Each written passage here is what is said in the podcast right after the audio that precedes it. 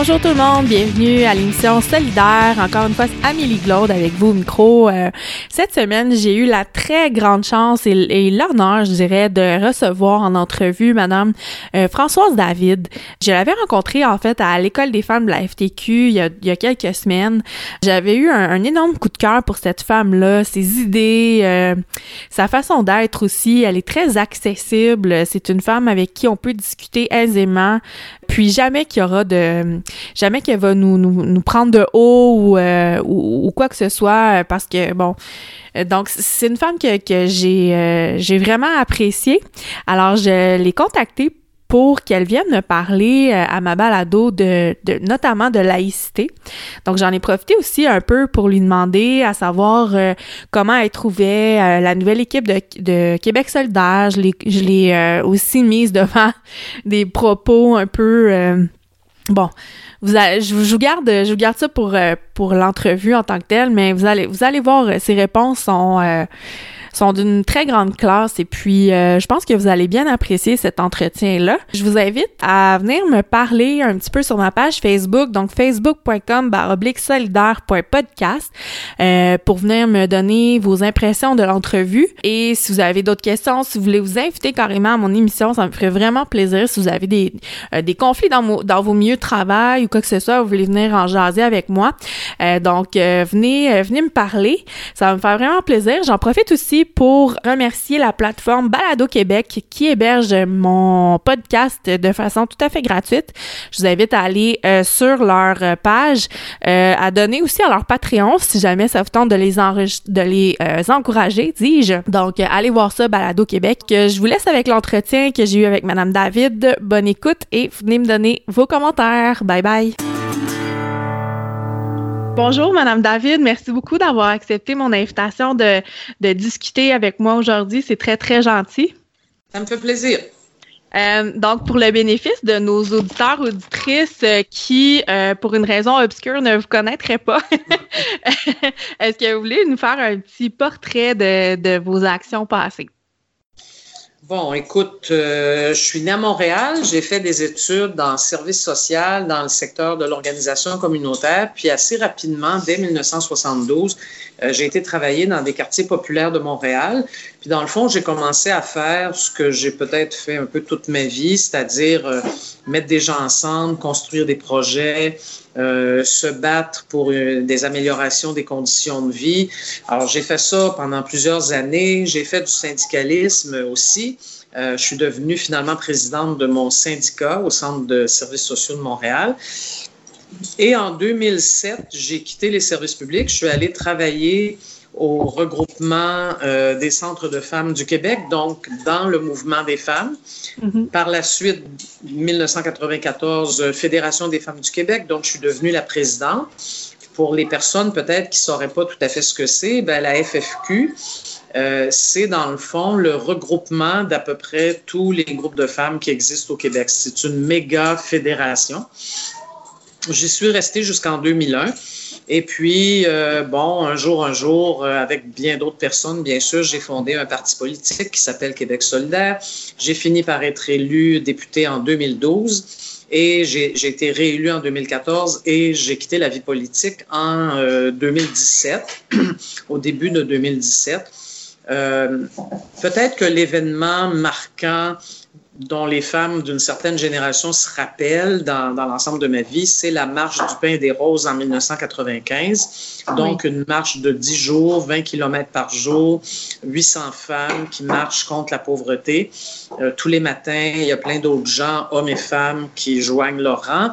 Et euh, quand on arrive à Québec, euh, donc le le 4 juin 1995, ben, il y a 20 000 personnes euh, qui nous attendent, le gouvernement de M. Parizeau, et on obtiendra d'assez bonnes réponses à nos revendications à l'époque. Fait que ça, ça a quand même marqué l'imaginaire parce qu'on sortait d'une longue période assez difficile dans le mouvement des femmes. On passait pas mal inaperçu, il y avait beaucoup de préjugés à l'égard des féministes. Alors, ça a été, ça a été quand même un très beau moment. Ah, J'en doute absolument pas. J'aurais aimé être des vôtres, je pense, à ce moment-là.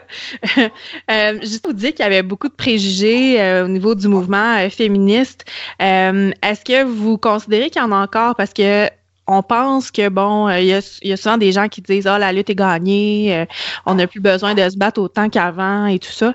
Mais on constate au jour le jour qu'il y en a encore des batailles et qu'il faut continuer justement, puis qu'effectivement le mouvement féministe souvent est teinté un petit peu par des propos comme ça, les féminazis qu'ils appellent et tout là. Mais je dirais quand même que je pense que pour la majorité de la population, maintenant, là, le féminisme, euh, c'est pas négatif. Mm. Il y a toujours, évidemment, des, des fatigants là, qui, euh, qui, utilisent le genre d'expression comme ce que tu as dit. Mm-hmm. euh, ah, les féministes, c'est bon. Mais c'est vraiment une minorité. Mm. Euh, moi, je dirais que j'ai vu les choses changer beaucoup, beaucoup, et particulièrement ces dernières années entre autres grâce au mouvement MeToo, moi aussi, où plein de femmes de tous âges, hein, de, de, 15 à 95 ans, ont commencé à dire, ben moi aussi, j'ai été victime d'agressions sexuelles, d'abus sexuels, etc., mm-hmm. de violences. Et ça a fait réfléchir beaucoup de femmes et beaucoup d'hommes aussi. Et je trouve que depuis ce temps-là, c'est quand même plus facile d'être féministe.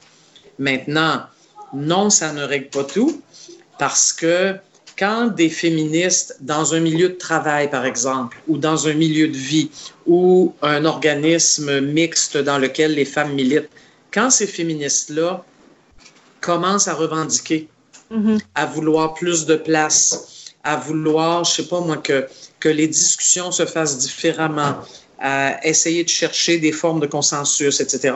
Ah ben là, oui, ça dérange. Oui. Euh, c'est pas juste le mot féminisme. Ce qui dérange, c'est que là, il y a des gens, surtout des hommes, parfois des femmes, obligés de changer leurs habitudes. Et oui, ça, ça peut vraiment déranger.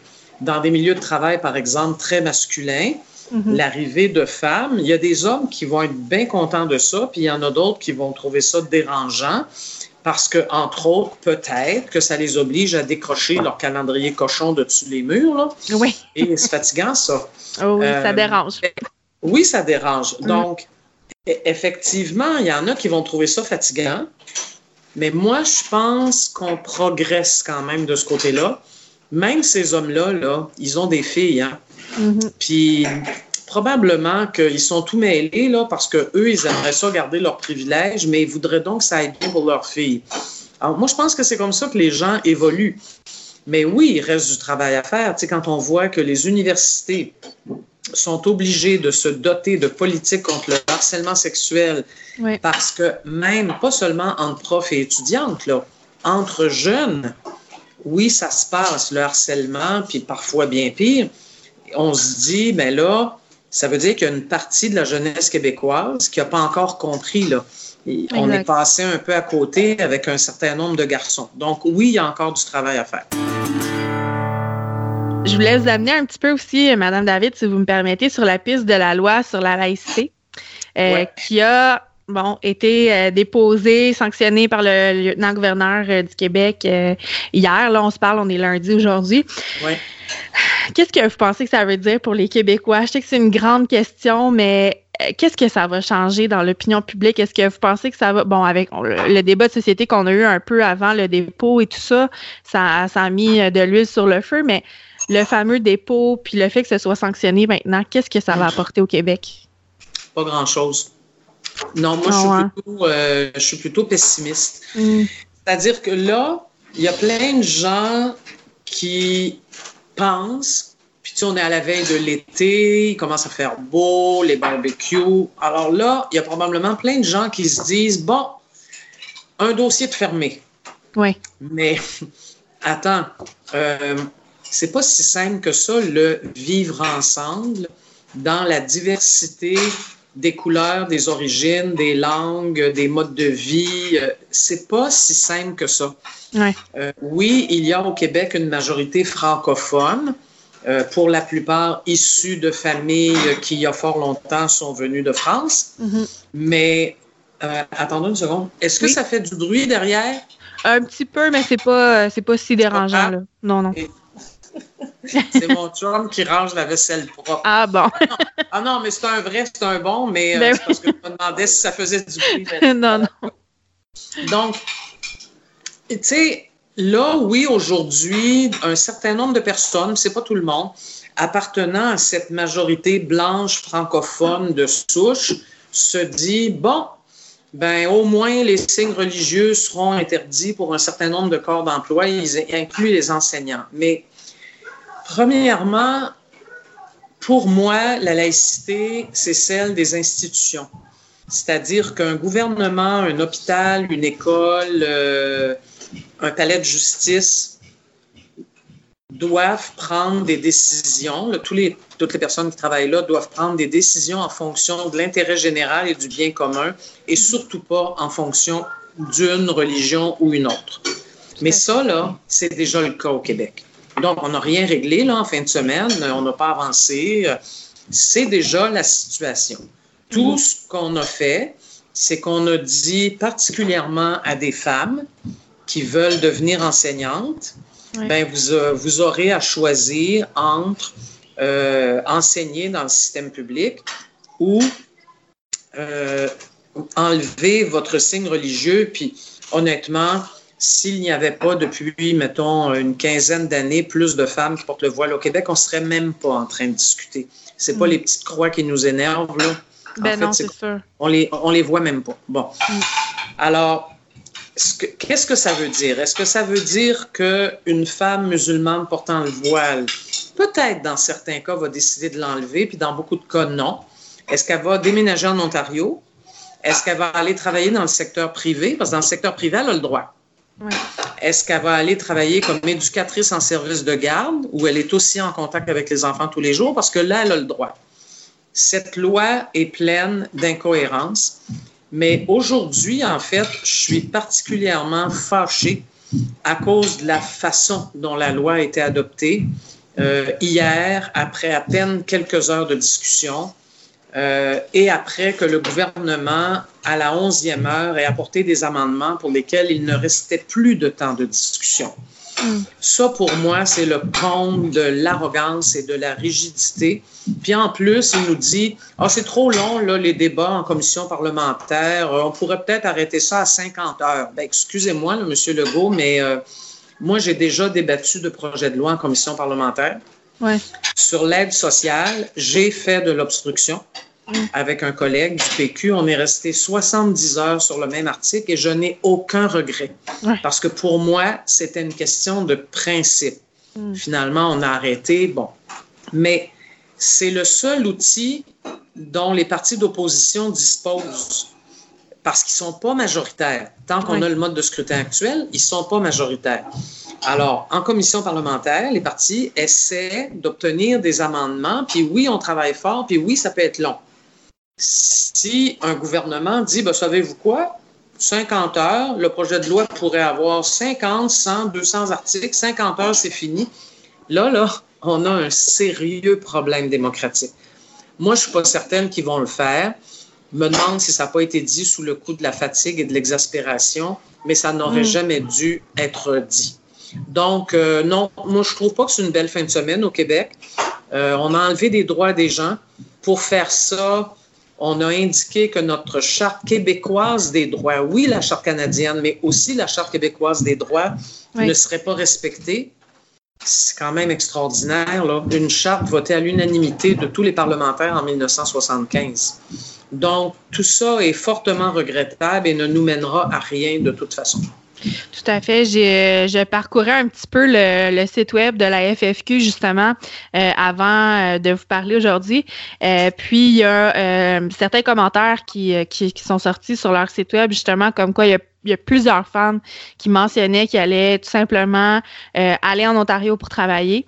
Mais j'ai l'impression aussi que ça va euh, plonger ces femmes-là dans un état encore plus précaire, dans le sens où euh, si on leur enlève leurs bons emplois de, d'enseignantes, ben on se retrouve justement avec des emplois moins bien rémunérés. Et souvent ces femmes-là sont dans des conditions de vie justement un peu plus précaires que les autres. Donc on va les replonger encore une fois dans, dans une certaine bon pas une pauvreté, mais euh, il y en a qui ne réussiront pas à, se recycler là, nécessairement. Les, quand on regarde les taux de chômage au Québec, qui sont très, très bas, il faut quand même le dire, là, euh, les personnes qui sont le plus à risque de chômage, c'est les femmes immigrantes, mm-hmm. encore plus que les hommes immigrants. Donc non, on n'a rien réglé du tout. Euh, je voudrais souligner aussi que s'il y a tant de femmes éducatrices en service de garde et entre autres en milieu familial, mais pas seulement en milieu familial, dans les écoles euh, et dans les garderies. S'il y en a tant qui sont des femmes musulmanes et dont un certain nombre portent le voile, on devrait se demander si ça n'est pas aussi parce qu'elles n'ont pas pu avoir effectivement des emplois mieux rémunérés qui correspondent à leur qualification réelle, parce qu'on mm-hmm. parle la plupart du temps ici de femmes très scolarisées on, parlait que les concepts, là, on a, parlé beaucoup des femmes voilées, tout ça. Euh, ils semblent vouloir aussi euh, cibler d'autres signes religieux, mais c'est très flou en tant que tel. Donc, comment vous pensez qu'ils vont être en mesure de départager tout ça, à savoir euh, qu'est-ce qui est un signe religieux, qu'est-ce qui ne l'est pas, qu'est-ce qui est plus spirituel ou il faut vraiment aller dans la, la, vie privée des gens, là, carrément? Hein? Écoute, je ne sais pas. Puis le plus hallucinant, c'est qu'ils nous disent euh, même un signe peu visible va être visé par la loi. Mais là, quoi au juste?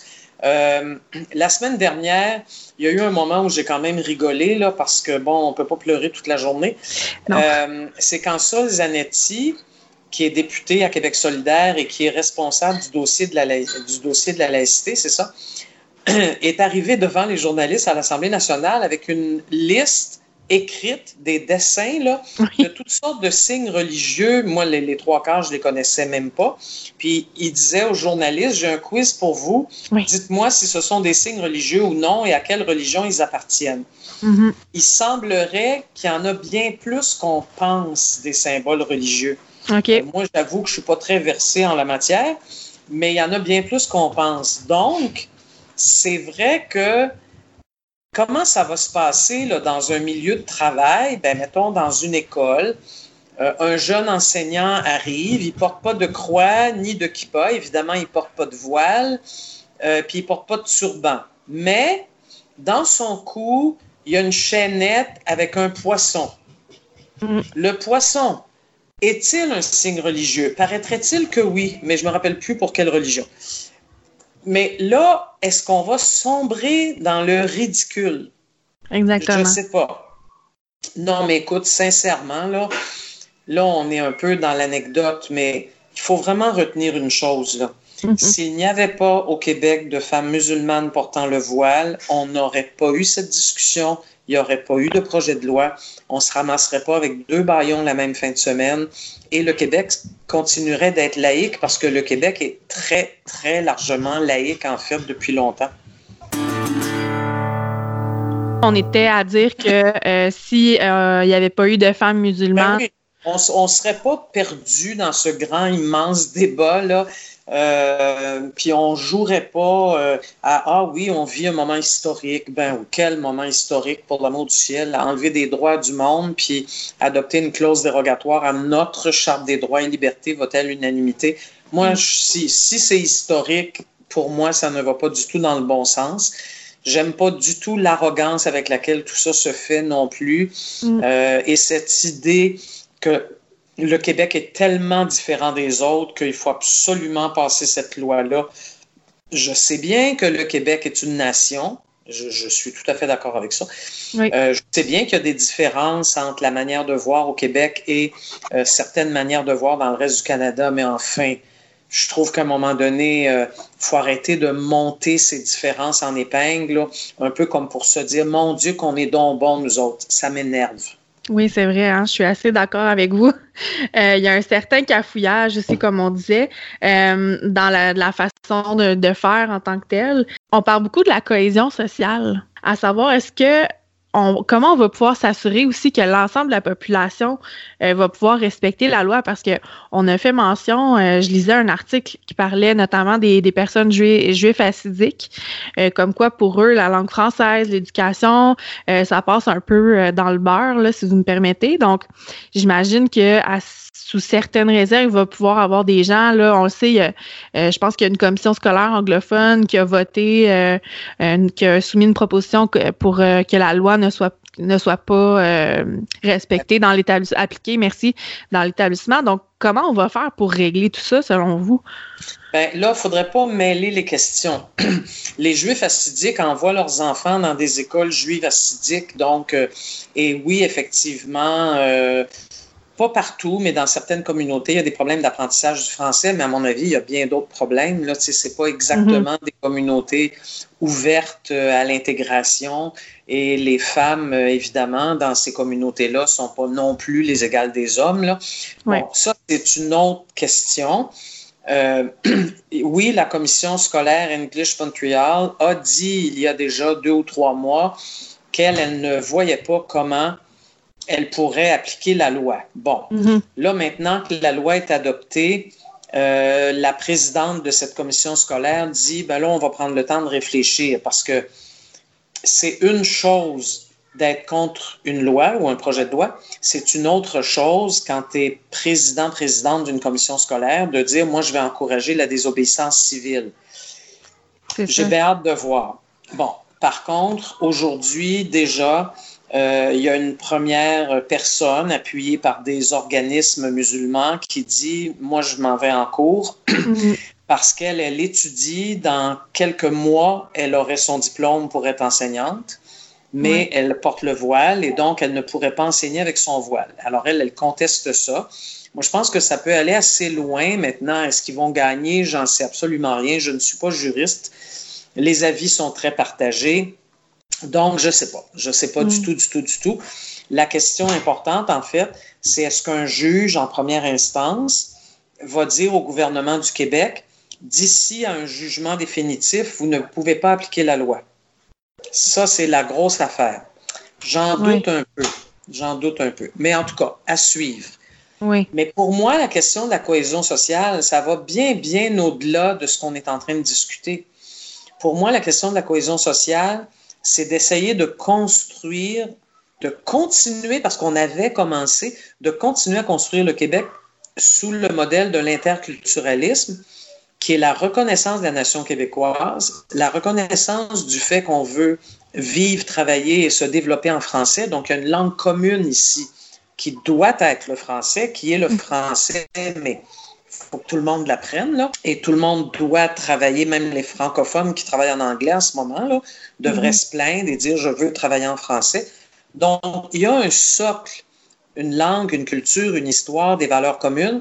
Ça, c'est très important. Et puis, il y a tout l'enrichissement qui nous vient de la diversité des populations qui ont émigré ici. Construire une cohésion sociale, c'est se dire qu'il y a à la fois un tronc commun et la richesse des différences et c'est un équilibre à construire tout le temps. Fait que c'est pas parce que là, on vient d'adopter une loi qui, au fond, dit quoi? Ben, dit que certains corps d'emploi pourront pas porter de signes religieux, qu'on vient de régler un paquet de questions qui ont trait à la cohésion sociale.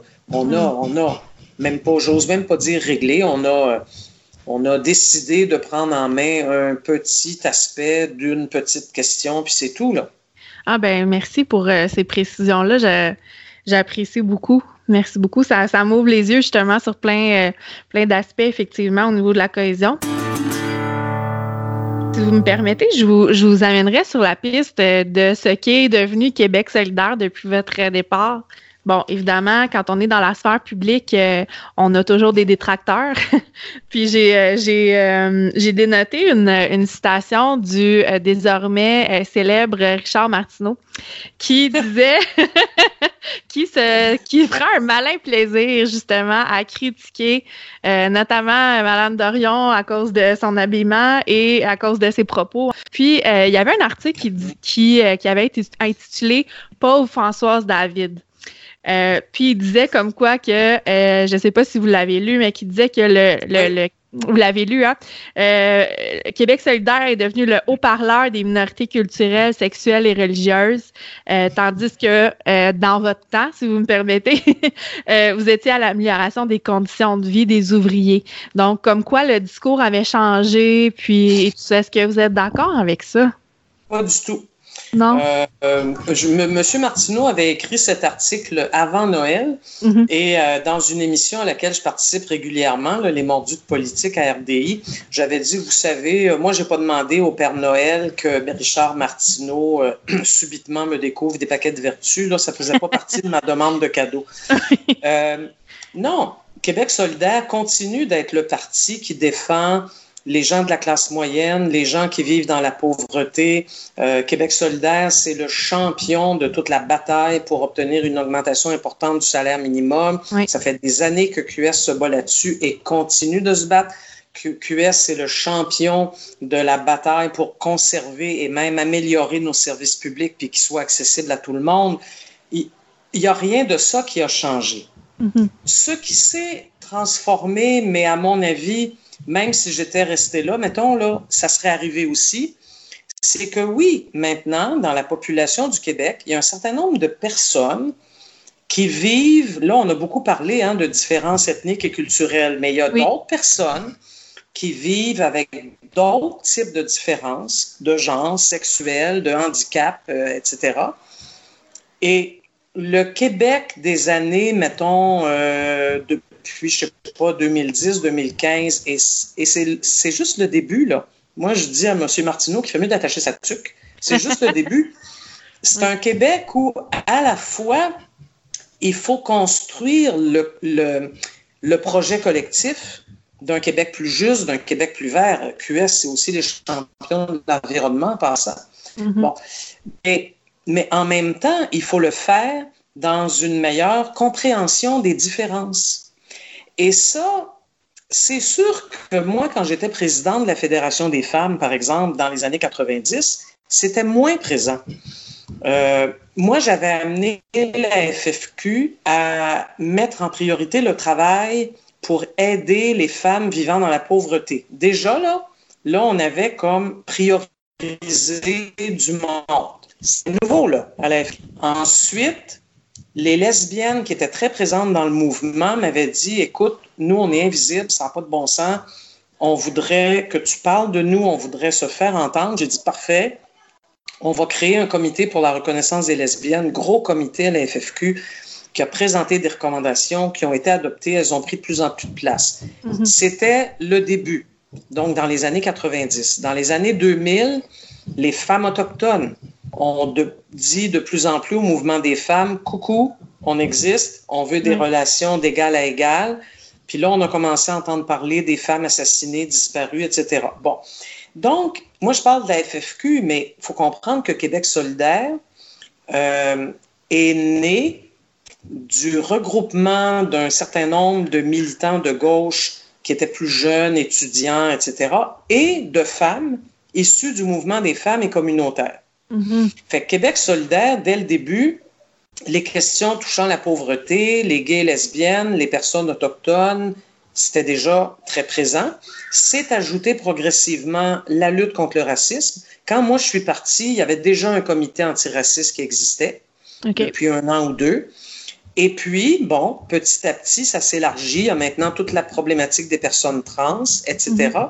Mais tout ça, là, ça ne fait que refléter ce qui se passe dans la société. La société change. Puis il serait temps que les baby boomers s'en aperçoivent. C'est drôle, c'est des gens qui ont mon âge, là. Je ne sais, sais, pas pourquoi. Peut-être parce que j'ai eu la chance d'être proche de jeunes, de personnes différentes. C'est ça que ça m'a apporté, le mouvement des femmes puis la vie politique. Mm-hmm. Mais je suis renversée de voir à quel point un certain nombre de gens trouvaient donc ça confortable comme c'était, puis n'ont pas tellement envie de changer. Ben, il va falloir changer. Parce que parce que c'est normal, hein, une société change. C'est ça l'histoire de l'humanité. Ben, tout à fait. On évolue euh, avec ben euh, les gens qu'on côtoie. Puis euh, justement, le mouvement LGBTQ travaille fort pour se faire connaître, pour essayer justement de, de stigmatiser là, leur orientation sexuelle. Absolument. Donc, donc oui, tout à fait. Ben, merci pour ces précisions-là. Est-ce qu'il y a quelque chose que vous souhaitez, Madame David, pour la nouvelle mouture de, de Québec solidaire? Écoute, déjà, ils sont passés de 3 à 10 députés. Mm-hmm. Alors, euh, moi, c'était le 1er octobre, je me souviens bien. Euh, moi, j'étais, j'étais, euh, j'étais tellement heureuse et tellement fière. J'ai fini par me rendre à la grande salle où ils étaient présents à Montréal, là, vers 10 heures du soir. Puis là, le nombre de députés augmentait. Tu sais, finalement, à 11 heures, il y en avait 10. J'éprouvais une immense joie. Immense je commence à connaître assez bien, parce qu'il y a des députés que je connaissais même pas, mais là, je commence à les connaître assez bien. Euh, je les regarde, tu sais, sur Facebook ou tout ça. Il y a des gens qui m'envoient des, liens. Je les trouve tous et toutes bons. Mm. Franchement, il y a un niveau intellectuel assez impressionnant chez ces députés-là, une hauteur de point de vue. Euh, c'est des gens qui travaillent fort, mm-hmm. très fort, Ils sont vraiment généreux et généreuses. Euh, je continue de trouver que l'équipe des deux porte-paroles est une très bonne équipe, Manon et Gabriel. Ils sont très différents et très complémentaires, un peu comme Amir et moi on l'était. Mm-hmm. Donc, euh, moi, je, les regarde aller. Est-ce que je suis 100% toujours, toujours, toujours d'accord avec tout? Non. Mais c'est normal. Ben, ah oui, mais absolument. Puis je vous dirais même pas sur quoi je suis pas d'accord. Mm-hmm. Mais est-ce qu'en général, je suis très fière et très contente de ce qu'ils font? Ah oui, vraiment. Oui. Ah, c'est beau. C'est votre bébé, dans le fond, Québec ah, solidaire, hein? Oui. Donc, euh, de le voir euh, commencer à marcher. Ben, c'est le fun. c'est des beaux moments. vite à part ça. Oui, hein? oui. oui. Ben, Madame David, je vous remercie énormément d'avoir pris le temps euh, de me parler. C'est, ça me fait extrêmement chaud au cœur. Merci beaucoup. Ben, euh, un plaisir, puis bravo pour ton initiative. Merci beaucoup. Euh, je termine toujours, là, je ne vous avais pas mis au courant, mais je termine toujours avec euh, la chanson du moment de mon invité, comme pour la fin, mettre un petit peu de joie dans la fin de mon émission. La chanson du moment, mon Dieu, mon Dieu. Ben, tiens, j'en ai une idée. Oui. Je trouve que ça tombe bien cette semaine. Euh, c'est une vieille chanson. Ça s'appelle L'étranger et c'est chanté par Pauline Julien. Ah, j'adore Pauline Julien. Bon, ben parfait. Donc, on termine euh, l'émission avec votre chanson. Puis, je vous remercie encore euh, d'avoir pris le temps pour moi. Ben, ça m'a fait plaisir. Puis, continue. Bonne chance. Merci beaucoup.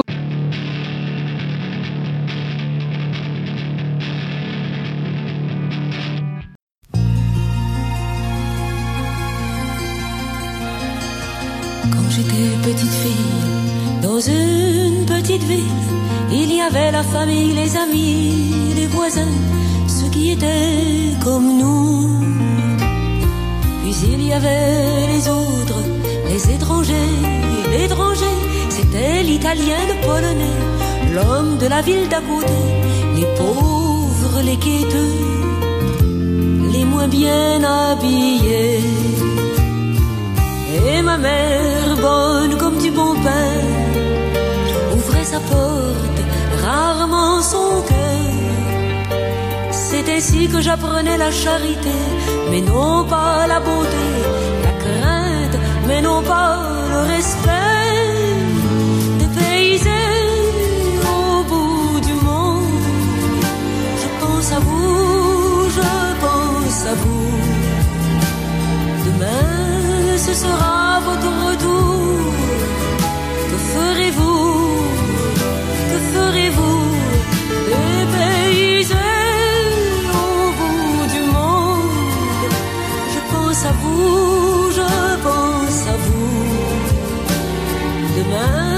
Ce sera votre retour.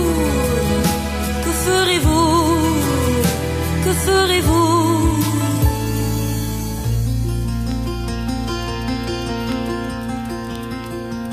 Aujourd'hui l'étranger, c'est moi et quelques autres, comme l'arabe, noir, l'homme d'ailleurs, l'homme de partout, c'est un peu comme chez nous.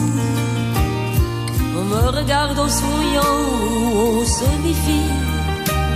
On change de trottoir quand on me voit, on éloigne les enfants. Je suis rarement invité à leur table. Il semble que j'ai des mœurs étranges. L'âme aussi noire que le charbon.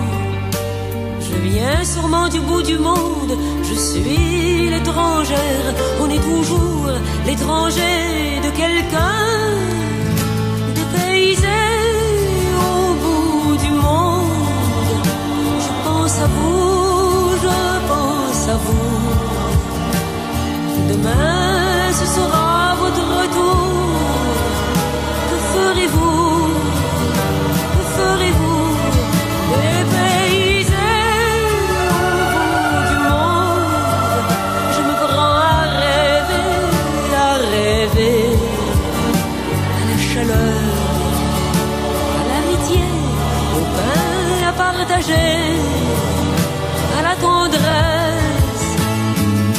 Croyez-vous qu'il soit possible d'inventer un monde où les hommes s'aiment entre eux? Croyez-vous qu'il soit possible d'inventer un monde où les hommes soient heureux? Croyez-vous qu'il soit possible d'inventer un monde, un monde amoureux?